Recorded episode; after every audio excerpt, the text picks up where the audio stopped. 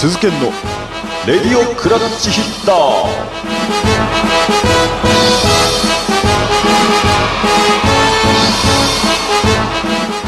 はいどうも皆さんおはようございます。こんにちは。こんばんは。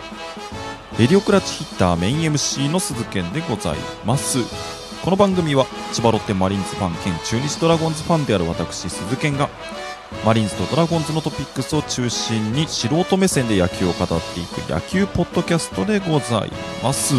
さあというわけでねあのー、今日えー、10月19日月曜日なんですが、えー、先日ですね雨で流れてしまいました、えー、ロッテ対日ハム戦の、まあ、振り替え試合が行われるはずだったんですがそして古谷投手がねプロ初先発に、え臨むはずだったんですがどうだったでしょうか、えその様子を語っていきたいと思います。では始めていきましょう。第16回レディオクラッチヒッタープレイボール。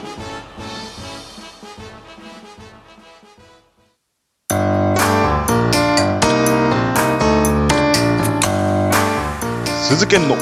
レディオクラッチヒッター。さあお送りしていきましょう。鈴研のレディオクラッチヒッターでございますあのー、ですね、えー、土曜日ですか、雨で流れてしまいました、えー、北海道日本ハムファイターズ戦がですね、え今日振り替えで行われるはずで、そしてですね、あのもうすでに2回、プロ初先発の機会が流れてしまっている古谷拓郎投手がですね、え今日先発に挑むはずだったんですが、また雨でしたね。また雨でした。いや、あのー、ですね、お昼過ぎぐらいまではまあ天気大丈夫だったんですけど、夕方ぐらいからね、急に雨が降り始めまして、で、試合開始前ぐらいにはもう本降りになっちゃいましてね、えー、三度中止でございます。すごいよね。もうここまで来たらもう、なんかネタにせざるを得ないというか、えー、オープン戦で初先発する予定だったものが、えー、雨で流れ、そして公式戦に入って、まずオリックス戦で投げる予定が、えー、雨で流れ。で、この間の土曜日、3度目の正直で、えー、先発する予定がまた流れまして。で、雨で流れた振り替え試合も雨で流れると。すごいですね、ここまで来るとね。まあ本人ね、調整が一番難しいと思うんですけども、もう果たして今シーズン中に、あのー、古谷投手の初先発がね、見れるのかどうかもう不安になってきましたけども、まあ、ぜひね、ドーム球場に投げる機会があったら、あのー、ぜひね、先発してもらいたいなというふうに思います。あの、よく言えばですね、あの、土曜日流れたせいで、まあ、今日に試合が、え、流れて、で、8連戦ぐらいになってたんですけども、まあ、それも中止になったので、まあ、大型連戦にならずに済んだのかなっていう、えー、気はしますけども、まあ、前向きに捉えるならそんな感じですね。まあ、あの連日お伝えしてますけどもね、ホークスとのゲーム差がだいぶ開いてしまいまして、えー、この先の試合ですね、もうロッテが優勝、えー、するためにはですね、少なくとも12、3勝はしていかないと、もう上に行けないというデータが出てますので、もうホークスとの6戦は全部勝つのがもう絶対条件。えー、ホークスも含めて12、3勝はしないと、もう上に行けないという感じになってきましたので、えー、もう何が何でも必死に勝ってもらいたいと思います。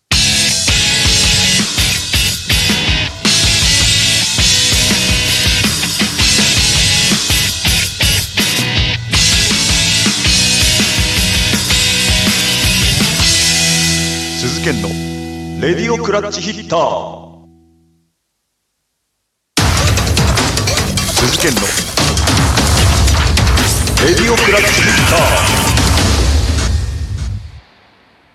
お送りしております、鈴研のレディオクラッチヒッターでございます。えー、後半戦はですね、えー、もうドラゴンズ、マリーンズ関係ない話をちょっとしていくんですが、えー、本日ですね、2020年10月19日に、えー、読売ジャイアンツの岩隈久志投手が今シーズン限りで引退するという発表がありました。もう数少なくなった近鉄戦士のま一人、である岩隈投手なんですが、えー、まあ、ジャイアンツに来てからはね、怪我に苦しみまして、まだ1軍登板がないんですね。えー、そんな中で今シーズン限りで引退というのが発表されました。えー軽く経歴を振り返りますと、えー1999年ドラフト5位で、えー当時の近鉄バファローズに、え入団しています。で、2000年から、えー2004年まで、えー近鉄バファローズでプレーしまして、そこから、あの改編等がありまして、えー今の楽天イーグルスですね、に、まあ、入団という形になりまして、えーそこから2011年まで楽天でプレーをしています。で、2012年からメジャーリーグに行きまして、シアトルマリナーズですね、に、えー移りまして、2018年まで、えーメジャーで投げています。で、2019年から、えー日本に帰ってきまして、えー読売ジャイアンツで2019年、そして2020年というふうに在籍しています。えー日米通算170勝、通算防御率3.31という記録が残っています。いや、もう岩隈投手はもう大投手ですからね。あの、2009年ですか、WBC でね、日本代表に選ばれまして、ダルビッシュや、えー松坂大輔とともに侍ジャパンの、えーローテーションを張りまして、で、世界一に貢献したわけですからね、もう日本を代表する大投手でございます。あの、実はですね、僕が小学校時代にですね、あの、当時の近鉄バファローズが、えー一家ですごい大好きな家族がいまして、まあ、家族というか友達が、えーいましてで、よくね、近鉄線をね、一緒に連れてってもらって、まあ、近鉄をね、応援してた時期もあったんですが、小学校の頃なんですけども、まあ、その時からね、もう岩隈はエースで、岩隈が投げれば絶対に負けないみたいな、そんなすごいピッチャーだった記憶がね、あの、小学校の時の記憶があるんですが、いやーもうコントロールとかがすごくてね、当時で言うとパワプロで岩隈使ったら無敵でしたけども。えーそんな日本を代表する大投手が、まあ、今シーズン限りで引退と。いうことで、どうなんですかね、一軍で投げる姿を見れるんですかね、どうなんでしょうか？まあもう正直ジャイアンツの優勝はもう決まったようなものなので、もしかしたらシーズン終了間際に、まあ引退セレモニーを兼ねて、岩隈の一軍登板が見れるかもしれないですね。まあね、本当だったらね、ライトスタンドからの大声援を受けて引退したい、そしてファンもそれを、それで見届けたいっていうのがあるんですが、まあコロナの影響でね、ちょっとそれは実現が難しいんですけれども、えー、まあ本当に岩隈投手、お疲れ様でございました。では、ジングル挟んでエンディングへ向かいましょう。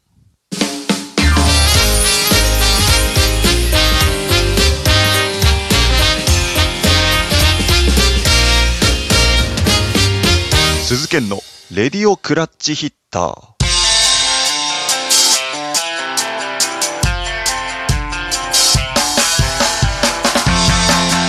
お送りしてきました鈴研のレディオクラッチヒッター。いかがだったでしょうか？いやまあ古谷投手の初先発もそうだし、えー岩隈投手と引退一軍登板もそうだしもう早く見たいですね。まあそれぞれのねあのプロ初そしてプロのラストの勇姿をね、あのーこの目で焼き付けたいと思っております。